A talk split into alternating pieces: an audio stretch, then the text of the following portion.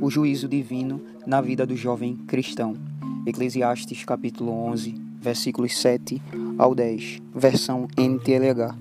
A luz é doce e é agradável aos olhos ver o sol. Alegre-se todos os dias da sua vida. Contudo, você deve lembrar-se de que há dias de trevas, e serão muitos. Tudo o que acontece é ilusão. Jovem, alegre-se na sua mocidade. Aproveite bem a sua mocidade. Faça tudo o que tiver vontade de fazer e conhecer. Experimente tudo, mas lembre-se de uma coisa: você vai ter que prestar contas a Deus de tudo quanto fez. Não permita que nada o deixe ansioso ou faça sofrer, pois a mocidade e o vigor são passageiros. Deus quer que, que o seu povo se alegre e que os jovens desfrute da sua juventude, mas todo esse regozijo deve ser moderado pelo reconhecimento de que Deus responsabilizará cada um dos seus atos pecaminosos. Quem diz isso é Donald Stamps na Bíblia de Estudo Pentecostal, na página 477. Quando tratamos da palavra juízo, falamos de julgamento. E o que é o julgamento, de acordo com o dicionário português? é uma ação ou efeito de julgar. Na Bíblia, especificamente no texto bíblico, no hebraico, encontramos a palavra hebraica para julgamento, mishpat, que tem o significado de processo ou procedimento contencioso perante juízes, de onde surge a palavra jurídica acórdão. O que é um acórdão? é um substantivo masculino da língua portuguesa utilizado para definir uma decisão e uma sentença final. É o conjunto ou resultado do entendimento de um grupo de revisores, dos quais são responsáveis por analisar a sentença, emitindo-a. Encontramos a palavra mishpat, no hebraico para julgamento, de diversas maneiras, é, em sinônimos. Pode ser justiça, pode ser ordenação, pode ser um processo, procedimento, litigação diante sempre de juízes. Jó, no capítulo 14 e versículo de número 3, ele vai dizer a seguinte expressão, NTLH. Como o Senhor pode pede contas a criaturas tão fracas e sem valor como um homem? E quem sou eu para que seja julgado? Você percebe que Jó ao perceber a sua limitação e a sua constituição efêmera, ele diz que não é aceitável no sentido dessa pequenez do ser humano, nem que Deus o julgue. Eclesiastes capítulo 12 e o, e o versículo 14 está escrito a seguinte forma: Pois Deus vai julgar tudo o que foi feito, até aquelas coisas que ninguém conhece, sejam elas boas ou mais. Então essa palavra mishpat aparece além de Eclesiastes capítulo 11, aqui nessas duas passagens, tanto em Jó capítulo 14, versículo 3, quanto no capítulo 12, versículo 14 de Eclesiastes. Ainda em Eclesiastes 11, nós temos uma série de características a considerar sobre o juízo de Deus. No versículo 10 do capítulo 11 de Eclesiastes, encontramos que a justiça de Deus, de que o juízo de Deus, ele é abrangente. Capítulo 11 e o versículo de número 9 no final vai dizer: Você vai ter de prestar contas a Deus de tudo. Tudo fala de uma abrangência. Porque todas essas coisas te trará Deus a juízo, como diz a corrigida. O que significa dizer que o juízo de Deus é pleno e minucioso. Salmo 94, muito interessante esse salmo. Salmo 94 e verso 9. É, de forma poética, o salmista vai dizer de que o Senhor é abrangente e é minucioso em seu julgamento para com tolo. E ele vai dizer da seguinte forma: se foi o Senhor que formou o ouvido, será que ele não pode ouvir? Se foi o Senhor que formou o olho, será que ele não pode ver? Aí no verso 10 ele vai dizer: Aquele que julga e castiga as nações, não vai castigar todas elas? Ele dá conhecimento aos homens. Como poderia deixar de saber o que vocês fazem? O Senhor conhece os pensamentos do homem e sabe que eles não passam de ilusão. Basicamente, o salmista, de forma poética, está usando os artifícios que o homem usa, artifícios esses totalmente fisiológicos, para conhecer o mundo sensível. Quais são esses artifícios fisiológicos que os homens usam e que o salmista apresenta aqui? Primeiro artifício em que nós percebemos as coisas no mundo sensível é o ouvido. O ouvido serve para ouvir as coisas. E é através do ouvir que a gente entende as coisas que acontecem no mundo visível. E ele disse: se o Senhor formou o ouvido, é claro que ele ouve todas as coisas que acontecem no mundo. Outro artifício fisiológico que o salmista usa é o olho. Se o Senhor criou o olho, é porque necessariamente ele pode ver todas as coisas. E se o Senhor deu o conhecimento aos homens, e, e esse e esse aspecto do conhecimento ele não é mais físico, ou seja, não é mais fisiológico, ele é algo mais metafísico, ele é algo que transcende o nosso mundo sensível, que é o conhecimento. O Senhor conhece os pensamentos dos homens e sabe que o pensamento dos homens não passam de ilusão. Então o juízo de Deus é abrangente, porque ele não só vê as coisas que acontecem, ele não somente ouve as coisas que acontecem, mas também ele conhece o pensamento ou as instalações imperceptíveis e sensíveis do homem, portanto, o juízo de Deus é pleno e minucioso.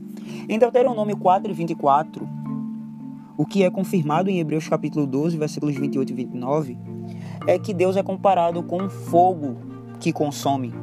Então, o juízo de Deus é comparado com esse artifício material chamado fogo.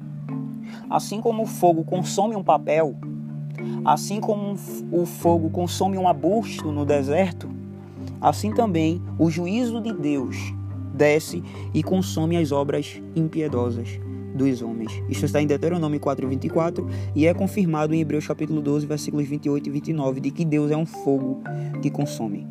Há um texto interessante em Isaías, capítulo 30 e versículo 27, quando o profeta, em sua linguagem, é, ao povo de Israel e de Judá, ele diz assim, de uma maneira muito interessante, no capítulo 30, versículo de número 27. Vejam, lá vem o nome do Senhor, vindo de longe, queimando como fogo na sua ira cercado de densas nuvens de fumaça. Os seus lábios estão cheios de ira. A sua língua queima e destrói como fogo. O seu sopro é como uma enchente impetuosa que sobe até o pescoço. Ele faz sacudir as nações orgulhosas na peneira da destruição. Ele põe freios na boca dos povos e os leva por caminhos errados. O salmista está dizendo de uma maneira tão marcante e usando exemplificações como o fogo, como a fumaça, como os lábios, como o sopro, como as peineiras e, e os freios na boca para falar da aplicação desse juízo abrangente de Deus. É como se ele estivesse vislumbrando o nome do Senhor. E o nome do Senhor é santo. E é como se essa santidade que há no nome do Senhor se materializasse a visão do profeta e ele visse a materialização do nome do Senhor vindo ao encontro das nações como esse fogo que consome e, e deixando as nuvens cheias de fumaça. E ele vê essa materialização do nome do Senhor como os seus lábios queimando de ira contra o pecado do homem. Então veja que o juízo de Deus é abrangente, assim como o fogo é abrangente é, em sua consumação. Por ser abrangente, nós também temos a ciência de que o julgamento de Deus se dá por três coisas em relação aos homens. A primeira coisa em que o juízo de Deus é aplicado é nas palavras dos homens. A segunda coisa é aplicado às obras dos homens.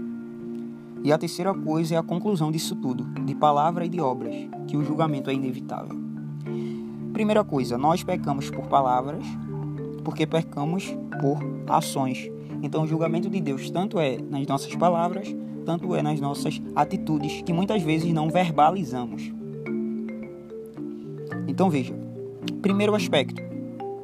Ao saber que Deus julga as palavras, ao saber de que, de que Deus julga as obras, é porque Deus julga primeiro os nossos pensamentos. Então, as palavras e as obras, elas são resultados do pensamento. Então, Deus julga também o pensamento. Primeira coisa que Deus olha é o coração. Deus disse isso em 1 Samuel, capítulo 16, de que ele não vê como homem. O homem vê o que está diante dos seus olhos, porque o homem não consegue penetrar o íntimo dos pensamentos do indivíduo. Deus vê o coração. E quando ele falou de coração, ele está falando da expressão hebraica lefiv, o lefiv, que fala dessa, desse interior do, do homem, desses pensamentos. Provérbios 4,23 diz que sobre tudo que devemos guardar é o nosso coração, que precisa ser preservado, porque é do coração que sai a procedência da vida. O próprio Jesus afirmou que é no coração do homem que surgem os maus pensamentos. Está em Mateus capítulo 15 e versículo 19. Adultérios, prostituição, furtos, mentiras, enganos, tudo isso, ao ser materializado nas obras, sai do da imaterialidade, sai do coração, sai daquilo que não é visto. O salmista diz em Salmos 119, versos 9 ao 10, que nós precisamos nos purificar por intermédio da palavra em relação aos nossos pensamentos.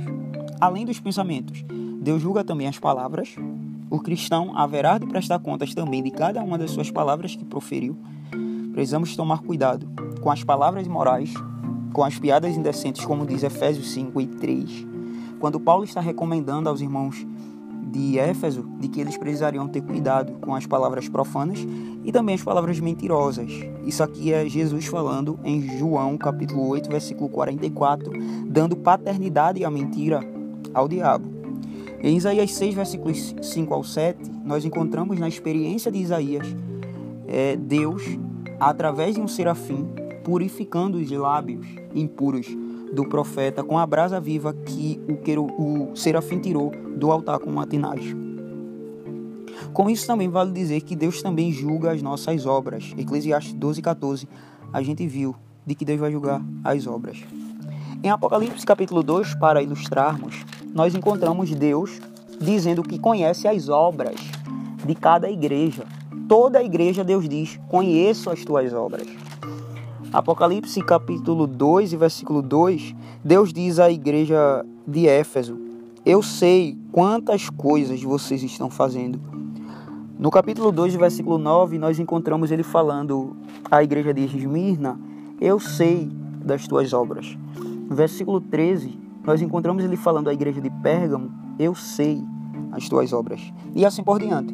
Todas as igrejas que foram consideradas pelo pelo apóstolo João ao escrever o Apocalipse, as visões que Deus passou a ele quando ele estava na ilha de Pátimos, é Deus dizendo que conhece a igreja.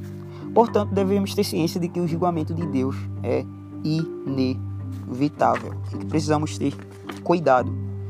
Cuidado para considerarmos que Deus não é somente é, um, um Deus que nos salva do nosso pecado, mas é um Deus que justamente por ser o salvador dos nossos pecados, é aquele que também vai trazer e traz e trará juízo contra esse pecado da qual ele nos salvou.